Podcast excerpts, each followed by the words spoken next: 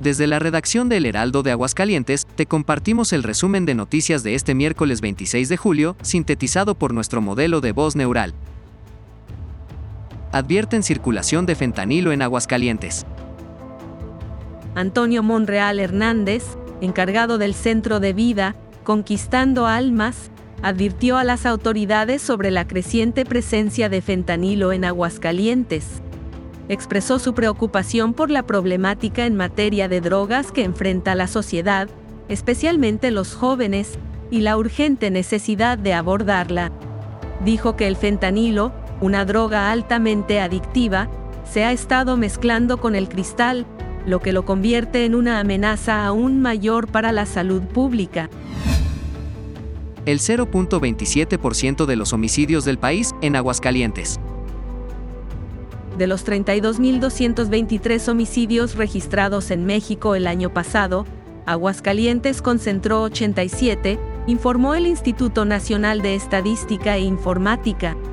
Detalló que el 83.9% de las víctimas fueron hombres y el 14.9% mujeres. Morena será invencible, asegura Monreal el partido Movimiento de Regeneración Nacional será imbatible en las elecciones del 2024 si se logra mantener la unidad entre los aspirantes a la coordinación de los comités de defensa de la Cuarta Transformación, afirmó Ricardo Monreal Ávila, de visita en Aguascalientes. En rueda de prensa previa al encuentro con simpatizantes, señaló que se debe mantener la civilidad y prudencia para salir juntos y enfrentar el reto de mantenerse unidos. Y en Información Nacional. Ignora presidente prohibición y exhibe encuestas.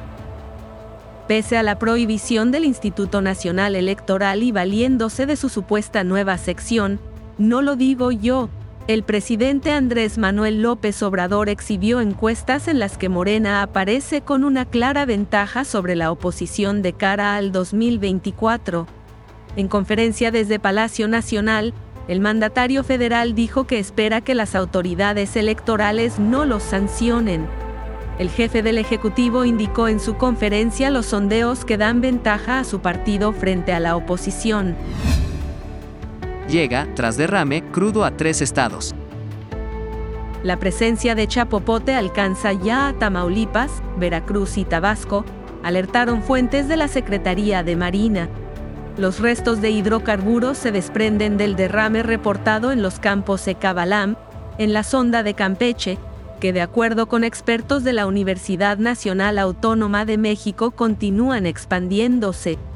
Aunque el lunes el presidente Andrés Manuel López Obrador restó importancia sobre el derrame de petróleo, fuentes de la Armada de México dijeron a Grupo Reforma que era inminente la llegada del combustible a las costas.